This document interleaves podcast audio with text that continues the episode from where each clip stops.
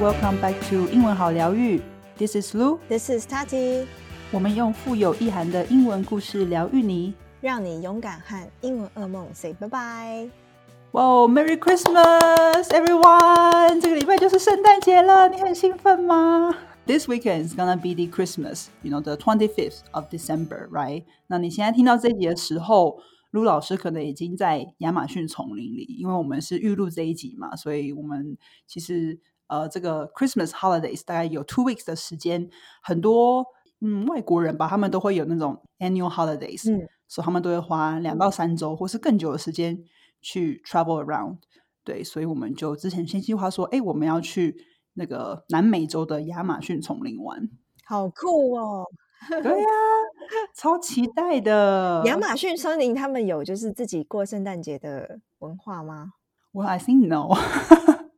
？Maybe you will find out when you're there. Yeah, yeah，我觉得那边的 species 应该没有在 care，就是所谓圣诞节，但是呀，这是一个很酷的时间去啦。然后我们也有计划要去某一个 town，然后那个 town 是 it's like a outdoorsy town, so we can do a lot of outdoor activities, and then it's also like a party town. So I'm sure you know people will have Christmas parties and New Year's party. 你知道 Christmas 跟那个跨年又离得这么近，所以大家就是直接 一路玩到底这样。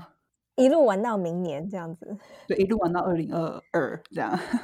But what about your plan, Tati? What is your plan for Christmas this year? So my plan is quite traditional. We are planning to spend a uh, very Polish Christmas.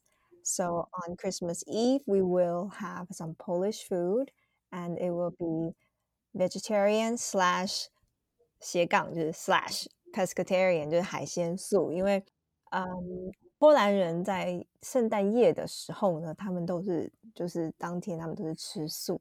But what is funny is that they will wait until midnight and then they will eat meat 哦，就是十二点零一分。对，然后就大吃，就是肉类。哇，好特别哦！嗯，然后如果是在 Poland 的话呢，在波兰的话，他们基本上过了午夜以后就会去教堂。真的，你说深夜去教堂吗？对对对，就是那种十二点，然后去教堂，然后唱一些什么圣歌啊之类的这样子。So it's also very cool. Interesting。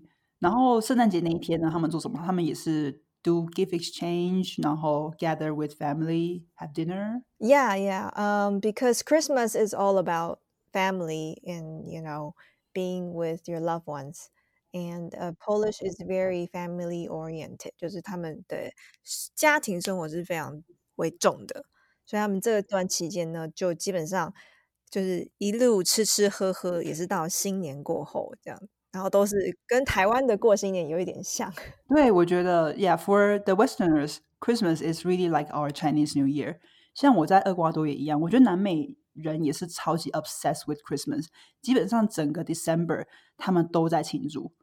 大概从十一月底吧，你就看看说，哦，开始放那个 Christmas decorations on the street in the shopping mall，然后每个人的家里就开始会布置啊，你就看到很多商场就卖超级多那种圣诞树的装饰品 ornaments。 Yeah, one of the thing I hope um this year is that 就是疫情呢，就是不要再有任何的爆发，这样子大家在 Christmas 的时候才可以好好的，就是跟家人过一起过这样。去年好像大家都没办法，对不对？好像是诶，就是逼迫要有 Zoom Christmas dinner 之类的。Yeah, We're also very excited to hear about what is your Christmas plan. So 你可以到 Apple Podcast 让我们知道，或是到我们的 Instagram 和我们分享。哎，你在圣诞节就是你计划要做些什么？台湾的话，我印象中是比较常就是交换礼物这样子。如果你们今天今年想要 do something different，可以穿那个 ugly sweater。哦、w h a t is ugly sweater? So, ugly sweater is a tradition.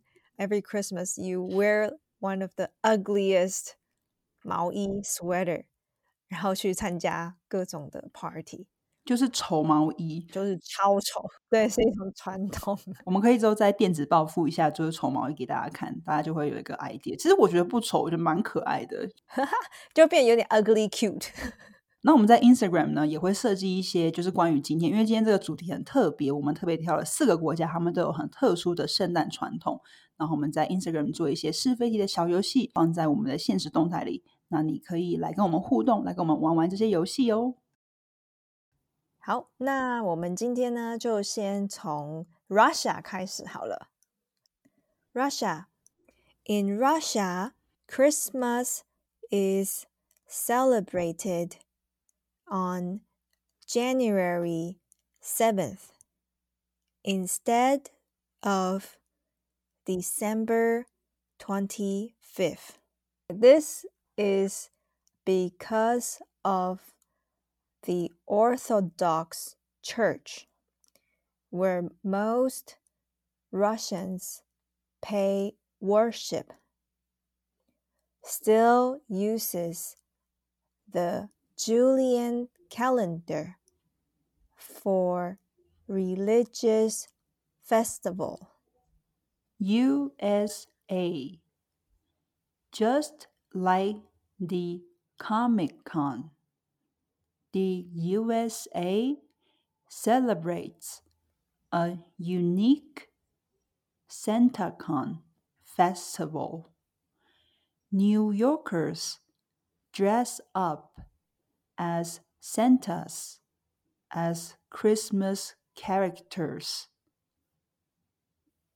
You will see a lot of Santa, elves, snowmen, and snow women. Czech Republic. Single women perform a ritual to determine if they'll marry in the following year. On Christmas Eve, a girl throws one of her shoes towards the door. If the shoe lands and the heel points at the door, the girl shall not marry next year.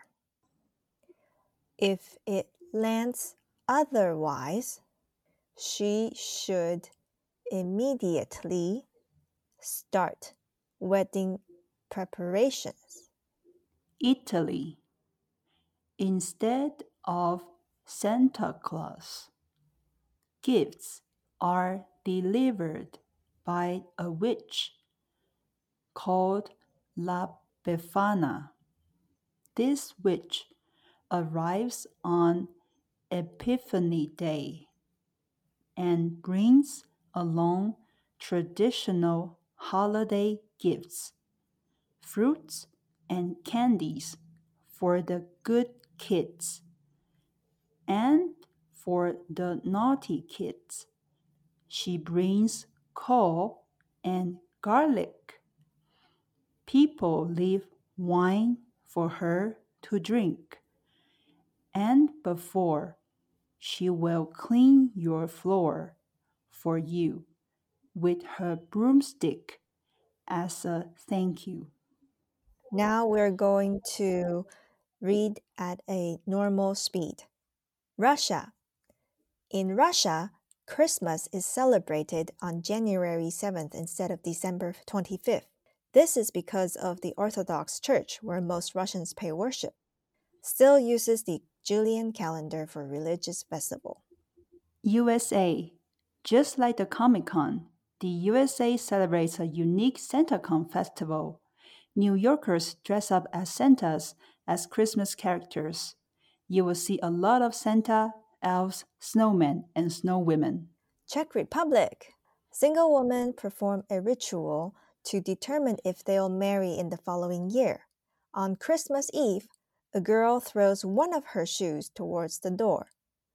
If the shoe lands and the heel points at the door, the girl shall not marry next year.